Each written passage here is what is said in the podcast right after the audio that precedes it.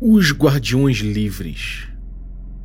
O objetivo dos Guardiões Livres é reunir colecionadores de itens de relevância artística e histórica, obstinados e bem-sucedidos para a proteção mútua de seus acervos e de seus direitos civis. A sociedade foi fundada em torno de um acervo de três colecionadores norte-americanos que adquiriram estátuas antigas de origem pouco precisa, vindas de uma escavação no Vietnã e que hoje estão resguardadas em um galpão público à espera de uma decisão de uma corte internacional a respeito de sua propriedade, disputada pelo governo vietnamita. Essa ação judicial uniu esses três colecionadores em 1890 e, a partir disso, puderam entrar em contato com dezenas de outros colecionadores de itens que não podem vir a público, sob o risco de serem reivindicados por nações que se julgam originárias em relação às suas heranças culturais. A Sociedade dos Guardiões Livres acredita que o amor e o comprometimento de um colecionador é o maior resguardo que uma peça de importância histórica e artística pode obter, e os estados são voláteis em seu poder, o que pode colocar essas peças eventualmente na mão de pessoas desinteressadas ou comprometidas com a aniquilação da história. A sociedade não atrai seguidores, mas vai ativamente atrás deles. Em seu quadro, basicamente admite colecionadores que acabam enfrentando problemas com a justiça e também pesquisadores políticos e advogados liberais comprometidos com a liberdade de colecionarem peças de rara importância. A sociedade sempre parte de uma abordagem de auxílio, fornecendo toda a sua rede de apoio aos necessitados que, em tempo, acabam sendo recrutados. A iniciação é social e um evento de muita riqueza e ostentação acontece para receber o novato, inclusive com a tradição de exposição de peças dos acervos pessoais dos membros. Há uma série de eventos e um escrutínio do histórico do recrutado. Uma leve mancha em seu histórico em relação a convicções políticas, seja publicamente ou de forma privada, encerra instantaneamente o interesse da sociedade. A Sociedade dos Guardiões Livres é altamente secreta e seus interesses se misturam com política, com relações internacionais, com universidades e com sociedades de estudo, além de governos de países da periferia do mundo de interesse de pesquisa. Falar sobre essa sociedade publicamente leva a uma sinistra conspiração de queima de credibilidade do delator e, eventualmente, de um assassinato discreto. Eventualmente, ela utiliza meios ilícitos para cumprir seus objetivos. Ela se organiza de forma horizontal, mas ela é cuidada por membros que são intitulados comendadores, e eles têm um maior prestígio interno, um compromisso maior com a sociedade, inclusive patrimonial, e ganham esse título a partir de uma contribuição decisiva com o grupo, que eles chamam de marco libertário. O primeiro marco foi de Sir Jules Gromit, um rico industrial que conseguiu libertar uma peça de um museu na América Latina, participando ativamente de um golpe militar. Os comendadores estão sempre em número ímpar e decidem em votação secreta os assuntos em disputa interna. Suas operações são basicamente jurídica e logística, viabilizando e facilitando a compra e transporte de itens raros vindos de países estrangeiros, mas eventualmente eles recorrem a intrincados esquemas políticos para implementarem o seu lobby. Em último caso, eles contam com o apoio de operações secretas paramilitares e agentes em operações sigilosas de espionagem. Essa é a sociedade dos Guardiões Livres. Café com que, café com que, café com que, hum. café com que, café com que, café com que, hum. Café com Dungeon.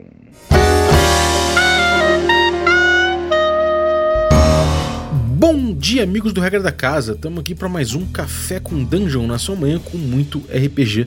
Meu nome é Rafael Balbi e hoje eu vou beber aqui o meu café da ovelha negra delicioso que está prontinho aqui. Mas eu tô só dando uma passada aqui na legislação de mais um país de terceiro mundo para ver se eu consigo pacificamente levar embora para o meu país, primeiro bundista, uma obra de importância histórica desse local. Bom, se você quiser beber um café ovelha negra, pode ter certeza que não tem nada dessas mutretas não. Café ovelha negra é feito por pequenos produtores de café e mandam para torrefação aqui em São Paulo. Né? Essa torrefação é pequena, uma casa, já visitei. É tudo feito de um esquema muito tranquilo, muito pessoal, né? sem indústria envolvida. Então o café, cara, ele carrega inclusive aí esses sabores né, dessas propriedades pequenas, em Minas e São Paulo, sempre muita altitude, e é delicioso você beber um café sem esses dejetos industriais. Se você quiser acordar tomando um café delicioso como o meu, vá lá em ovelhanegracafés.com.br e utilize o cupom Dungeon Crawl, você consegue um abatimento na compra do café. Se você quiser um abatimento ainda melhor, torne-se assinante do Café com Dungeon, que eu te passo esse cupom. picpay.me barra Café com Dungeon, a partir de 5 reais você ajuda muito esse podcast. Além de você participar de sorteios dos nossos parceiros, receber conteúdo extra e participar do grupo de Telegram muito maneiro, que tem uma galera muito tranquila e interessada, trocando ideias sobre RPG de forma profunda. Então, entra aí, picpay.me barra Café com Dungeon e ajude a gente. Bom, eu falei aí dos Guardiões Livres, né? A Sociedade dos Guardiões Livres, porque essa é a nossa coluna HP Love Coffee, é, que eu tô gravando sozinho aqui. Na próxima, vou ver se, se, gente, se, eu consigo né, não me enrolar com a minha agenda aqui e gravar com a Aline novamente. É, que a gente tem inclusive uma pauta quentíssima aí para lançar sobre livros proibidos e tudo mais, mas enquanto isso eu vou lançar aqui essa, esse episódio sobre sociedades secretas, que é um tema que eu gosto muito. Bom, eu criei os Guardiões Livres para mostrar como, às vezes, a partir de uma sociedade secreta dessa que você cria, você já tem o plot para um inicial, né? Um plot inicial, uma semente para uma aventura de Cthulhu. Você vê que essa sociedade é muito fácil a gente pensar que essa sociedade que eu falei ali na introdução, ela pode ter botado as mãos numa coisa nefasta, uma coisa secreta, uma coisa proibida, um conhecimento, é, um conhecimento que, enfim, que vai fuder a mente deles, né? E que aquela sociedade vai se corromper em torno disso. É fácil você pensar que pode ter um cara ali naquela sociedade que que tá agindo de uma fé, querendo pegar um item dos outros, enfim. Você tem milhões de plots, né? Milhões de possibilidades. Eu tenho certeza que quando eu fui falando dessa sociedade lá na introdução, a sua cabeça já foi pensando em aventuras de RPG, afinal de contas, assim nós somos, né? E eu acho isso muito curioso, porque a gente consegue, a partir de um pequeno exercício desses, né, é, criar uma sociedade, várias sociedades diferentes que podem trazer aí um jogo político para o nosso jogo, ou simplesmente focar né, numa aventura nos afazeres dessa sociedade, seja é, jogando de forma antagonista os jogadores, ou seja, recrutando jogadores por algum fim. No caso, aqui é uma sociedade com, com fins um pouco questionáveis, né? E normalmente as sociedades secretas têm fins questionáveis. Acho isso uma coisa muito interessante. É, normalmente ela é secreta por algum motivo, né? E isso traz um monte de perguntas que a gente pode fazer para ajudar a elaborar essas sociedades. Então, eu vou trazer as perguntas que eu fiz, no caso, né, esse meu framework, para criar a Sociedade dos Guardiões Livres que eu falei ali na frente. Bom, a primeira coisa que eu pensei foi qual o objetivo dessa sociedade secreta. Isso é uma coisa muito importante. Ela é secreta por algum motivo, né? Então ela tem um objetivo que não costuma ser um, um objetivo muito claro, muito é muito santo, né? Muito bento. Normalmente é um objetivo que leva ela a, a, se, a, a, se esconder. Né? Então não pode ser uma coisa muito aceita, muito festejada de forma geral na comunidade, porque, afinal de contas, senão ela não, precisaria se esconder, ela ganharia com sua popularidade, né? Nesse caso, não, ela precisa se esconder. Então, qual é esse objetivo, né? Por que, que ela. O que, o que, que ela busca, o que, que ela quer, o que, que ela promove que não pode aparecer aos olhos públicos, né? Depois você começa a pensar, bom, em torno do que ela foi fundada? Parece a mesma pergunta, mas não é, né? Parece que eu estou perguntando, pô, em torno de que objetivo que ela foi fundada e não é isso. Normalmente, né, quando você pega uma fundação, quando você pega uma sociedade, alguma coisa assim, tem um marco fundador, tem alguma coisa que aconteceu que levou aquilo, né, uma centelha. Normalmente não é uma pessoa do nada que chega e fala assim: ah, vou fazer uma sociedade, pronto. Né? Normalmente aconteceu alguma coisa, existe um marco inicial para aquilo. Né? No caso aqui dos Guardiões Livres, esse marco que eu botei foi quando houve uma grande ação judicial né, internacional, com tribunais internacionais, para um acervo né, de três colecionadores norte-americanos que estavam disputando esse acervo com países originários dessas obras. E eles estavam disputando isso ferozmente né, na, na justiça e tudo mais, e eles conseguiram manobrar, se unir e ganhar esses itens. Né? É, conseguiram tirar ali do, dos, dos seus países originários. E a partir disso eles resolveram fazer essa, essa sociedade entendendo que eles precisavam é, ter uma coesão maior né, para poder enfrentar esses, esses estados, que, é, esses países que estavam é, melando a atividade deles de colecionar. Então assim foi fundado, em torno disso que foi fundado. E normalmente a partir disso eles conseguem, começam a se expandir, né? Afinal de contas eles querem, eles querem garantir ali as suas a sua o seu poder, né? Querem aumentar o seu poder, a sua influência e tudo mais mas também crescem de um jeito mais tranquilo, né? de um jeito mais. É, não pode ser um crescimento como uma, uma empresa normal faz ou uma sociedade normal faz, porque ela é secreta. Então, em torno do que ela foi fundada é muito importante, e aí leva a nossa pergunta: por que, que ela é secreta? Né? A gente já falou ali de algum motivo, né, algum objetivo dela, e entender mais a fundo o porquê dessa, dessa, dessa sociedade ser secreta. E aqui né, eu botei que a, que a Sociedade dos Guardiões Livres ela, é, ela precisa ser secreta, em primeiro lugar, porque é, é muito questionável essa coisa de você pegar um item, né, um, um, item de valor histórico, de importância artística de um país e tirar dele. Né? Então, em primeiro lugar, isso é uma coisa questionável. Então, não é uma coisa bonita de você ficar defendendo, ficar falando, ainda que eles tenham ideais. Isso é uma coisa importante da sociedade secreta. Normalmente, os membros eles têm ideais que são extravagantes em relação à sociedade, né? ou que são. É, são não necessariamente problemáticos e marginais, às vezes podem ser até hiper né, em relação aos objetivos da sociedade de forma geral, ou seja, é, se você tem um grupo ordeiros, podem ser ultra-ordeiros, sei lá, enfim. Eles podem sempre ou extravasar ou serem, se marginalizarem em relação aos interesses da sociedade, mas eles nunca estão ali no mesmo gabarito da sociedade. E isso leva eles a a, a, de alguma forma se tornarem secretos, né? A buscarem essa, esse negócio secreto. E no caso desses, desses, é, desse grupo, né, dos Guardiões Livres, o que acontece é que eles têm ideias políticas ali, né? Eles são liberais ao máximo, né? Eles são contra os estados e os estados eles são fortes, né? eles estão ali atuando, né? Então eles têm uma oposição ao status quo político, por assim dizer, né? É, eles estão lutando contra estados.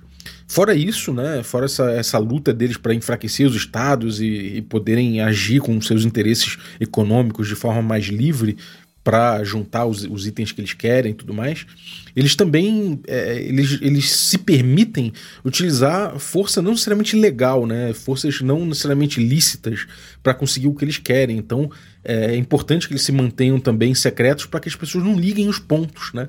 Eles precisam se manter a, a, é longe dos olhos do público para poderem agir. Então, por que, que ela é secreta? Por conta disso. E aí a gente faz uma outra pergunta, né? Bom, se ela é secreta assim, como é que ela faz para atrair seguidores, né? Como é que ela, se, ela recruta? Uma coisa curiosa sobre a maçonaria, por exemplo, que é uma sociedade secreta real, é que ela não é exatamente uma sociedade secreta, ela é uma sociedade discreta. Ela recruta, né? ela fala abertamente que ela precisa de que ela quer mais membros, que ela quer atrair mais pessoas, e nesse ponto ela acaba se é, é, se propagando, né? acaba se, é, se mostrando mais ao público. Isso acontece com muitas sociedades secretas, essas que são as que a gente conhece. Obviamente existem sociedades secretas no mundo, existiram principalmente, que são tão secretas que a gente não ficou sabendo, nunca vai ficar sabendo. Começaram terminaram sem jamais o, público geral ficar sabendo. Né? E, bom, como é que elas atraem, né? Se elas têm um, uma abordagem mais propagandista em relação a sua, a, aos seus seguidores, atraindo novos seguidores, ela vai ser mais discreta, menos, menos secreta e mais discreta. E se ela for muito, é, muito preciosista em relação ao recrutamento, muito precisa em relação a isso, ela vai se tornando cada vez mais secreta e ela mesma vai escolhendo, né, provavelmente, quem vai entrar e aí faz ali um apanhado, uma pesquisa sobre a pessoa. É mais ou menos nessa linha que atuam os guardiões livres. Eles não são, eles não são um tipo discreto de sociedade, eles são realmente secretos. Então eles atuam primeiro ajudando, auxiliando pessoas que eles veem que pelo mundo inteiro que acabam enfrentando os mesmos problemas que eles. Isso já delimita um perfil. Um colecionador, um cara que tem muito dinheiro, um cara que tem é, determinado interesse muito particular, semelhante ao deles, que está em busca das mesmas coisas. E a partir do momento que eles fazem, que eles colocam à disposição dessa pessoa, a, troco, a, a princípio a troco de nada, né? Mas pela amizade, pela, pela sociedade mesmo, né? Sem falar que são de uma organização secreta, eles dão lá o apoio. E isso, pô, já faz com que aquela pessoa lá que eles já sentiram que é mais ou menos da mesma, é, entre aspas, estirpe deles, né, na cabeça deles, eles já oferecem aquilo lá e já começam a ter uma relação, né? Então já começam a pesquisar o histórico dessa pessoa, a ver a inclinação política dessa pessoa, o que, que ele faz com o dinheiro dele, as coisas que ele defende e tudo mais, e quando eles chegam à conclusão de que realmente aquele, aquele cara é um deles, né? Aí eles fazem o recrutamento chamam aquela pessoa, mostram toda a estrutura deles e fazem uma iniciação, né? E essa iniciação é uma apresentação social dessa pessoa e tudo mais, num evento de ostentação, onde todo mundo mostra suas próprias obras, e esse cara também, essa pessoa novata, também vai mostrar algumas peças para impressionar os demais membros, né? E quem mais ela recruta, né? Ela recruta gente também que não necessariamente é colecionador ricaço, mas que são importantes para a sociedade, por assim dizer. Né? Então ela recruta também pesquisadores né, que vão poder trazer informações importantes, fazer estudos mais, mais específicos voltados para o que elas querem. Então, de repente, se na academia, no, na univers, numa determinada universidade, surge um interesse súbito por pesquisa de, sei lá, de itens de ouro da era não sei o que, na na América Andina, no não sei o que, não sei alguma coisa tão específica, que você fala, caramba, mas foram longe, né? E você vai ver, tem o lobby ali universitário, né, de pesquisa dessa sociedade sem que ninguém tenha percebido. É porque, afinal de contas, eles botaram alguém no departamento ali que faz parte dessa sociedade e que às vezes se interessa, portanto, pelo acervo das pessoas que estão ali e não tem muito essa essa, esse viés de falar, bom, seria mais justo que essas obras estivessem nos países de origem. Então eles vão percebendo quem são esses pesquisadores, essas pessoas que são suscetíveis, né, que são é, cordatas aos seus pensamentos e trazem eles para junto, para junto da sociedade. Outro, outro tipo de, de membro também que eles buscam são políticos, né? Pessoas que têm, que, que têm uma, a, a mesma ideologia política, que podem fazer um lobby, né? Que podem crescer politicamente, levando uma ideologia que favorece as operações dessa, dessa sociedade. Então, quando eles tem, eles vão estabelecendo de, de leve, né? Fazendo jantares, pessoas físicas mesmo, se aproximando. Quando eles têm a certeza de que aquela pessoa ela é alinhada com o que eles querem, eles chamam essa pessoa e fazem uma oferta para ela, ela ingressar na sociedade, né? É, fora isso, eventualmente você tem outro um, um perfil, outro, né? Que, que interessa a eles, eles trazem para a sociedade, né? E, de forma geral, é, é, quem eles recrutam ali. Advogados também, porque as lutas muitas vezes são na esfera legal mesmo, então, advogados interessados nesse tipo de coisa, politicamente alinhados e também com algum, com algum interesse nessa área, eventualmente também participam, principalmente esses com, com um teor mais liberal na sua atuação.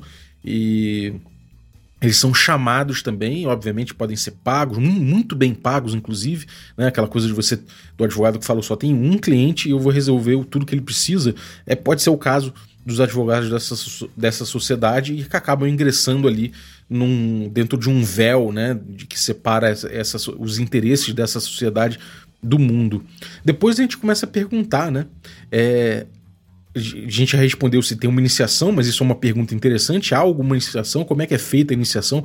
Na maçonaria dizem que o, o candidato passa por testes dos quatro elementos, depois entra numa sala que foi oferecida aos anjos e não sei o que. Tem toda uma ritualística a respeito disso e que às vezes são provas duras, que se ele passar, se ele sobreviver e, tá, e aparece pelado na frente de todos, no escuro, e todos enfim, existem os rituais que dizem que acontece e que se o cara sobreviveu ou, ou, ou, se perseverou, ou se teve realmente se mostrou comprometido, ele entra. Então, esse, essa, essa iniciação ela vai, vai variar, né? A gente tem aí a cientologia que, bom, falam que é uma religião, então vamos chamar de religião, que existe toda uma iniciação, né? Que é complexa também. Então, é, isso é uma coisa que vai variar e que vai dizer muito sobre essa própria é, sociedade secreta.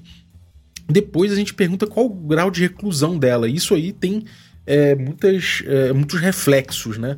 Primeira coisa, quando você se pergunta qual o grau de reclusão, é isso, né? Ela é discreta, né? Ela é só discreta, não é uma coisa tão oculta dos, dos olhos públicos como a maçonaria, ou é uma coisa ultra secreta, tão secreta que ninguém nunca ouviu falar. N não há nada escrito, né? Não há nenhum registro daquela sociedade. É uma coisa complexa que se os membros morrem agora, ou se eles se separam, se, se eles de repente falam, galera, acabou, vai cada um por um canto e nunca ninguém mais ouve falar disso né? Nem eles mesmos, não, não, não, se fala mais, não existe mais essa sociedade. Qual o grau, né, disso aí? Como é que, como é que isso funciona para eles? Eu acho que isso é uma coisa muito importante porque ajuda você um pouco a estabelecer ela no cenário, né? A, a, entender como, como ela se espalha e como ela opera, né? Isso já começa a dar essa, essas indicações do que, do que isso acontece. Então, quando você pergunta qual o grau de reclusão dela, você começa a responder duas perguntas que eu acho que vem na frente que é como ela se organiza e como são suas operações. Então eu botei aqui que a Sociedade dos Guardiões Livres, como uma sociedade muito secreta, bem secreta mesmo, não, não escreve nada, né? ela faz lobby e é isso que ela faz, ela gasta seu poder econômico nas coisas que ela quer.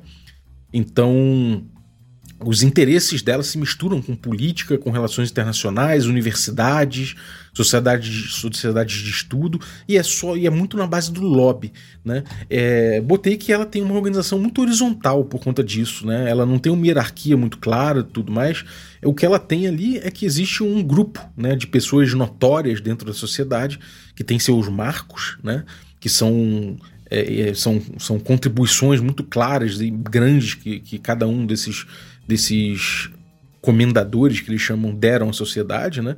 E por isso eles se tornaram importantes e aí eles passam a fazer parte desse grupo que vota em casos em que seja necessária uma decisão, caso haja um impasse em alguma coisa da, da sociedade. Mas de forma geral, eles se reúnem, resolvem essas coisas e acionam ali os seus membros, né?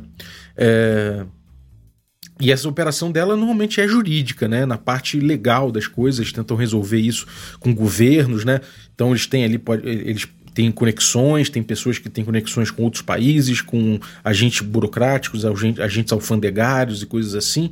Então eles têm ali seus uh, a sua rede espalhada, né? E normalmente não passa de, de, de, dois graus, né? Não chega num terceiro grau. Então você tem ali no máximo uh, sabendo dessa, dessa, desses interesses, no máximo dois graus ali a partir do, dos membros internos, né?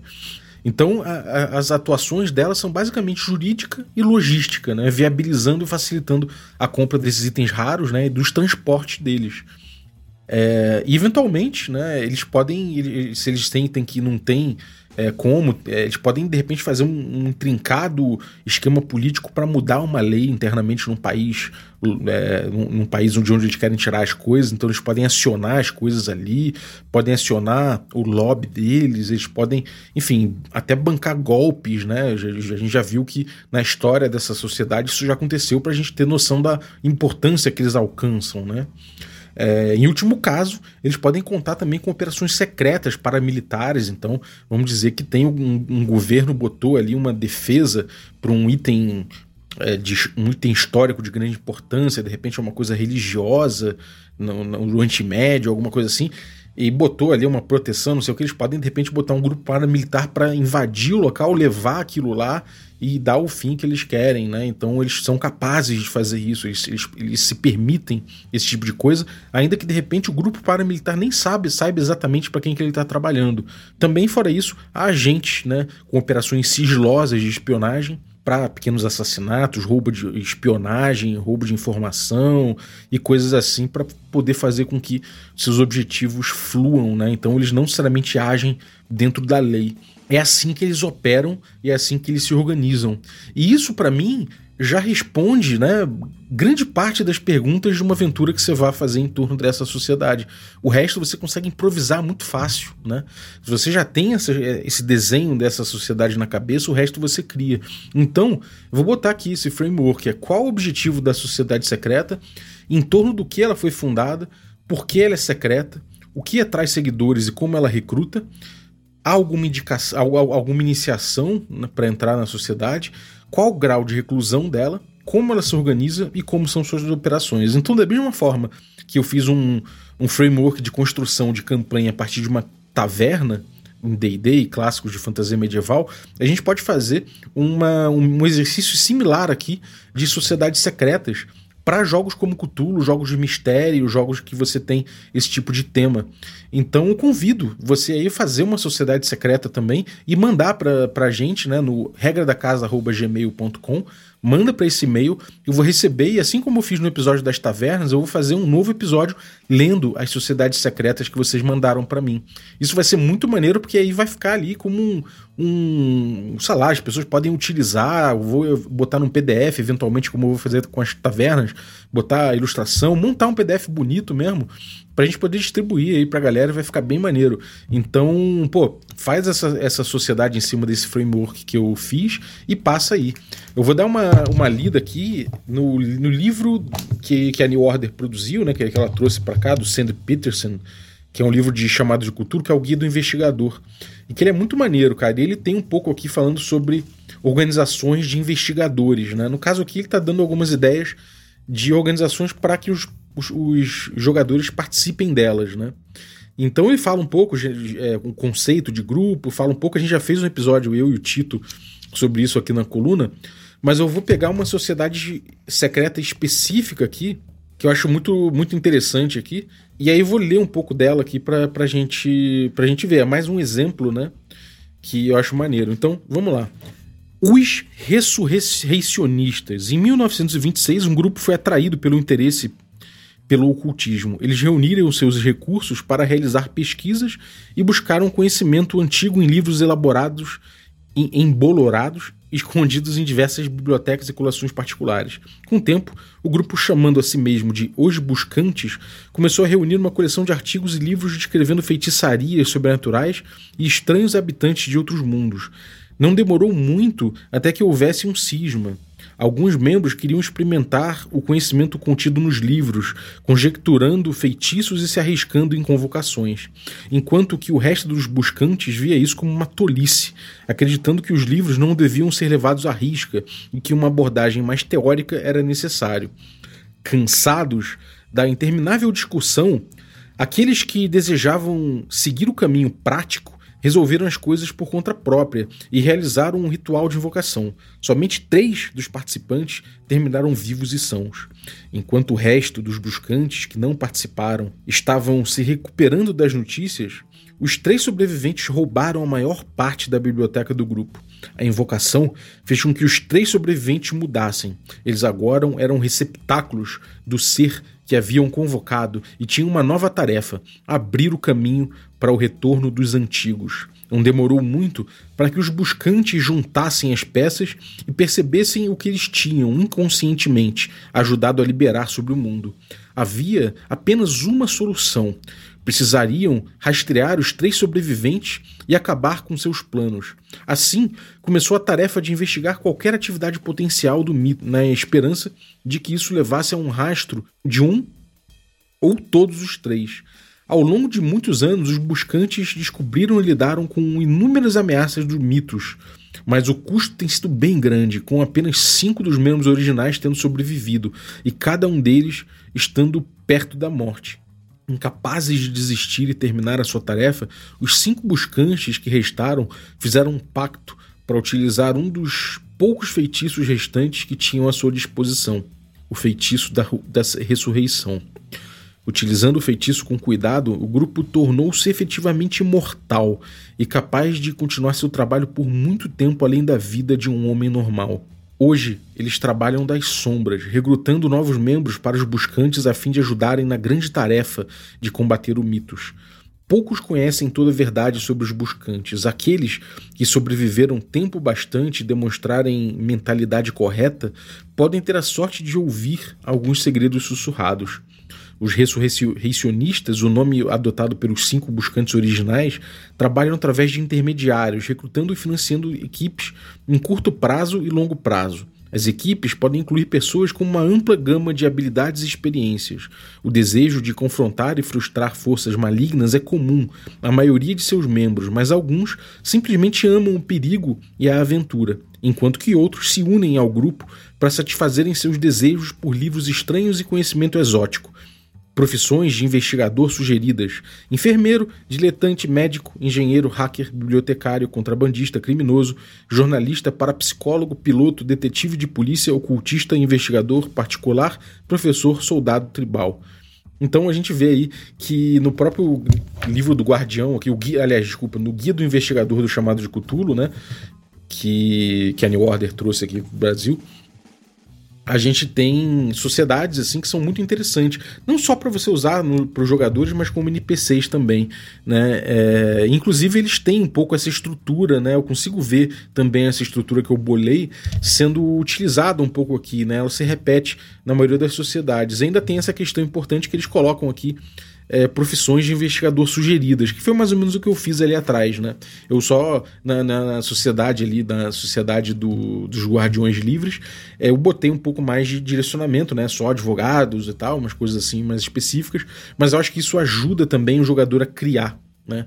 É, isso vai ser um assunto para um podcast em breve, mas essa questão de criar, né, muitas vezes precisa de uma estrutura, de um apoio e de pequenos elementos que, que pautem um pouco esse jogo da criatividade. E quando você tem também uma própria sociedade secreta que seja antagonista ou protagonista, você pode falar um pouco dela, pode dar alguns indícios, ou pode, de repente simplesmente falar um pouco da premissa do que, que vai ser uma aventura que eles mal sabem, mas que pode partir de uma sociedade assim, já pode dar elementos para criatividade incríveis. Então é isso. É, espero que você tenha curtido, né? Esse episódio é, foi mais para provocar vocês também e, e, dar um pouco de um impulso na criatividade aí, ajudar vocês a bolarem né, sociedades secretas de uma forma rápida, né, só com questões ali pontuais que vão trazer bastante elemento aqui para a gente criar. Então, cara, manda lá no regra da casa@gmail.com esse é, uma sociedade secreta que você tem na tua cabeça aí que vai ser muito maneiro dividir isso com todo mundo. Então, valeuzaço. É, obrigado você que ficou ouvindo a gente até agora. Valeuzaço aí pelo teu, pela tua audiência. E obrigado também os nossos assinantes, a galera que torna possível essa aventura. É, inclusive, né, que, que financiaram aqui a nossa coluna HP Love Coffee aqui, é, que é a próxima meta, né? A gente batendo a próxima meta, a gente fica com ela semanal, vai ser muito maneiro. Então, ajuda aí a gente a bater a nossa, a nossa meta, que vai ser muito maneiro. Então, Agradecer aí os nossos assinantes de café expresso. Dentre eles aí eu vou agradecer o Sérgio Torlai Pereira. Muito obrigado, Sérgio, pelo teu apoio. Agradecer também os nossos assinantes de café com creme. Dentre eles eu vou agradecer aí o Fábio Dedini. Muito obrigado pelo teu apoio, cara. E agradecer os nossos assinantes de café gourmet. Que são eles o Erasmo Barros, o Bruno Cobb, a Pati Brito, o Adriel Lucas, o, o Diego Sextito, o Rafa Cruz, o Abílio Júnior, Denis Lima, o Marcelo Craven, o Jean Paz, o Francioli Araújo, o Rafa Mingo, o Rafa Garotti, Leonardo Paixão, Caio Messias Cavazana, Pedro Cocola, o Tito Lima, Jarbas Trindade, Marcos Paulo Ribeiro, Germano Assis, o Playmo Lens e o Ney da Guilda do Ney, o Rodrigo de Lima Gonzalez. Galera, muito obrigado pelo apoio de vocês, um abraço e até a próxima.